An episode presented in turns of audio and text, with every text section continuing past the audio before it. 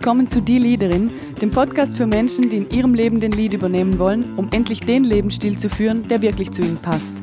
Mein Name ist Leonie Gehler und ich möchte herausfinden, wie die Welt funktioniert und was es braucht für ein echtes, interessantes und erfülltes Leben. Dazu spreche ich mit ganz unterschiedlichen Persönlichkeiten, teile meine Erkenntnisse und gebe dir kurze Coaching-Impulse. Schön, dass du da bist. Jetzt geht's los.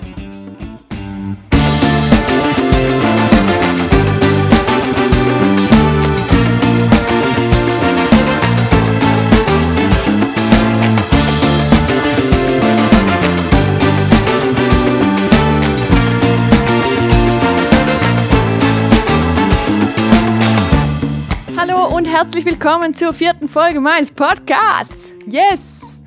Mega cool, dass du wieder einschaltest. Ähm, vielleicht habe ich von dir auch ein Feedback bekommen. Dann vielen Dank an dieser Stelle, weil ich habe so viele bekommen. Ich habe zwar alle gelesen, aber ich weiß nicht mehr ganz genau, wo, wie, was, wann. Ich habe eine Liste gemacht mit all den Themen und die werden auf jeden Fall alle behandelt werden. Bitte weiterhin her mit den Themen und Feedbacks und ich möchte mich verbessern. Ich möchte dieses Profil dieses äh, Podcastes so aufstellen, dass es möglichst auf euch stimmt und eben auch mir richtig viel Spaß macht. Also Feedback, herzlich willkommen.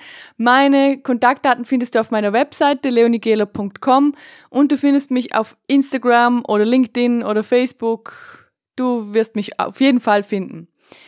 So, jetzt aber los mit dieser Folge. Und zwar ist eins der eingereichten Themen, das kam eben ganz oft, ich habe es tatsächlich ein bisschen gerankt, die Strukturierung der eigenen Woche oder ein, eine gute Wochenplanung. Und das ist etwas, was mich auch schon ganz oft beschäftigt hat, weil ich gemerkt habe, man kann sich die tollsten Ziele setzen, aber wenn man keine Zeit dafür hat, dann bringt's halt nichts. Dann, wird, dann werden die nicht geboren. Dann werden die nicht mal, dann kommen die vielleicht in, in die Kinderschuhe noch und danach sterben die einfach wieder ab. Oh, hartes Beispiel, sorry dafür. ich habe früher in der Finanzbranche gearbeitet und da war es halt üblich, ähm, 8 to 5 mindestens anwesend zu sein. Das hieß, äh, mein Tag war eh schon voll mit sehr vielen Terminen und daneben hatte ich dann natürlich auch noch sehr viele private Termine. Heute ist das anders, heute bin ich selbstständig, das heißt, meine Wochenplanung ist komplett in meinen eigenen Händen. Ich könnte theoretisch die ganze Woche völlig frei planen. Das mache ich aber nicht. Ich werde auch in diesem Podcast später darauf einsteigen, warum ich das nicht mache.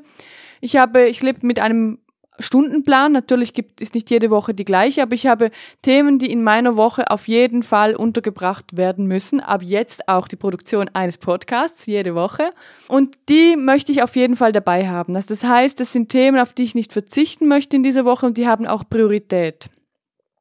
Ich weiß nicht, wo du arbeitest, wie du arbeitest, wie deine Woche aussieht. Vielleicht bist du selbstständig oder du arbeitest auf, auf einer erhöhten Führungsebene. Vielleicht bist du noch im Studium oder du bist einfach angestellt. Aber ich glaube, uns alle betrifft das, vor allem wenn wir Ziele haben, ob das private oder berufliche sind. Die Wochenplanung ist gar nicht mehr so leicht. Unser Leben ist unglaublich voll geworden. Bei mir war es so, dass ich gemerkt habe, ich werde einfach immer gestresster, weil ich meine To-Do-Liste gar nicht mehr abarbeiten kann. Also das heißt, neben der Arbeit äh, meine privaten Themen noch unterzubringen und dann gibt's ja auch noch einfach so langweiliges Zeug wie Haushalt. also ich finde das langweilig, ist ja wahrscheinlich nicht für jeden so. Aber das muss auch gemacht werden. Und da war die Woche dann ruckzuck einfach ausgebucht und wenn eine Freundin dann noch einen Kaffee trinken gehen wollte, musste ich fast schon einen Termin mit ihr ausmachen, was ich einfach Wahnsinn fand. Es gab keine halbe Stunde mehr in gewissen Wochen, die ich noch frei hatte. Und ich kam einfach selbst viel zu kurz. Also das heißt, ich hatte kaum Zeit mehr für mich oder halt einfach viel zu wenig. Also Schule, dann zeitlang noch Ausbildung nebenbei, viel Arbeit, Freunde treffen, Sport. Naja, ich muss es nicht aufzählen, du weißt es selber. Das Schlimme für mich war, eigentlich wollte ich ja was ändern. Also eigentlich wollte ich ja einen komplett anderen Lebensstil haben.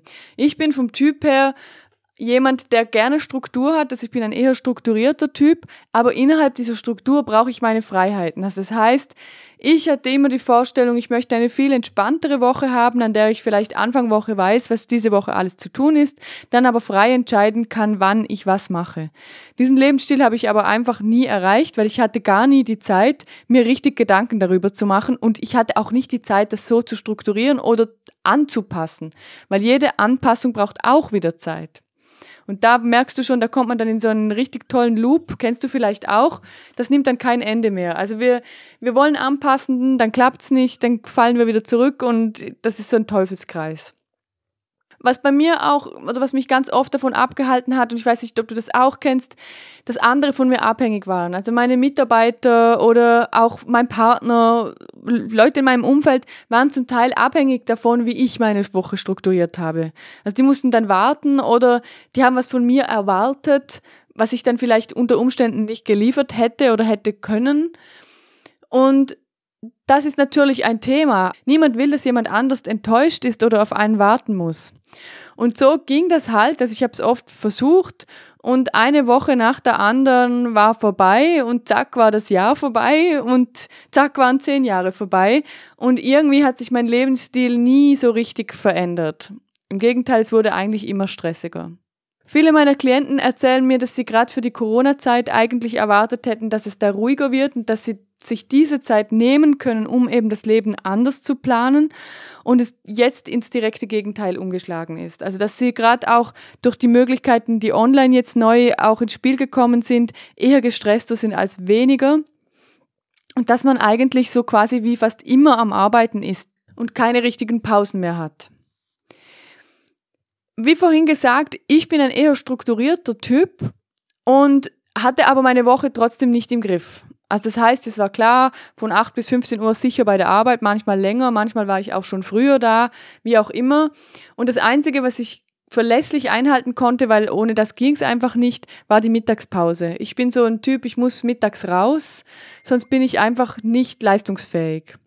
Das konnte ich einhalten, alles andere war eine Katastrophe, weil den Rest der Woche habe ich dann vollgepumpt mit Sport und Hobbys und Weiterbildungen. Also das heißt, es war einfach gar nichts übrig. Der Stress ist auch entstanden bei mir, weil ich mein Leben sehr stark nach anderen ausgerichtet habe. Also ich habe so ausgerichtet, dass ich vor allem meine Vorgesetzten zufriedenstelle, dass mein Partner mich toll findet, dass ich ein vorzeigbares Leben habe. Ich weiß nicht, ob du das kennst, war bei mir ein ganz großes Thema, das ja auch eine gewisse Reputation mitschwingt. Man muss ja was Spannendes zu erzählen haben. Ich bin jetzt recht provokativ, aber ich glaube, das ist für viele ein Thema. Und auf einmal habe ich gemerkt, meine eigentlichen Wünsche schiebe ich immer vor mir her, die schiebe ich immer weiter in die Zukunft. Naja, vielleicht hast du auch den Post von ein, wann war da vor zwei Wochen, glaube ich, gesehen, von meiner Kundin, die in der Umkleidekabine zwei Stunden lang E-Mails beantwortet hat. Ist auch so ein Klassiker. Die arbeitet auf der oberen Management-Ebene und ist eigentlich durchgehend am Arbeiten. Wenn sie sich mal einen Samstag frei nimmt und einkaufen gehen will, steht sie in der Umkleidekabine, eine Nachricht kommt rein, schwupp hat sie das Handy in der Hand, merkt, das WLAN ist gut, ja, dann könnte ich gleich die anderen drei E-Mails auch noch beantworten, die da reingekommen sind.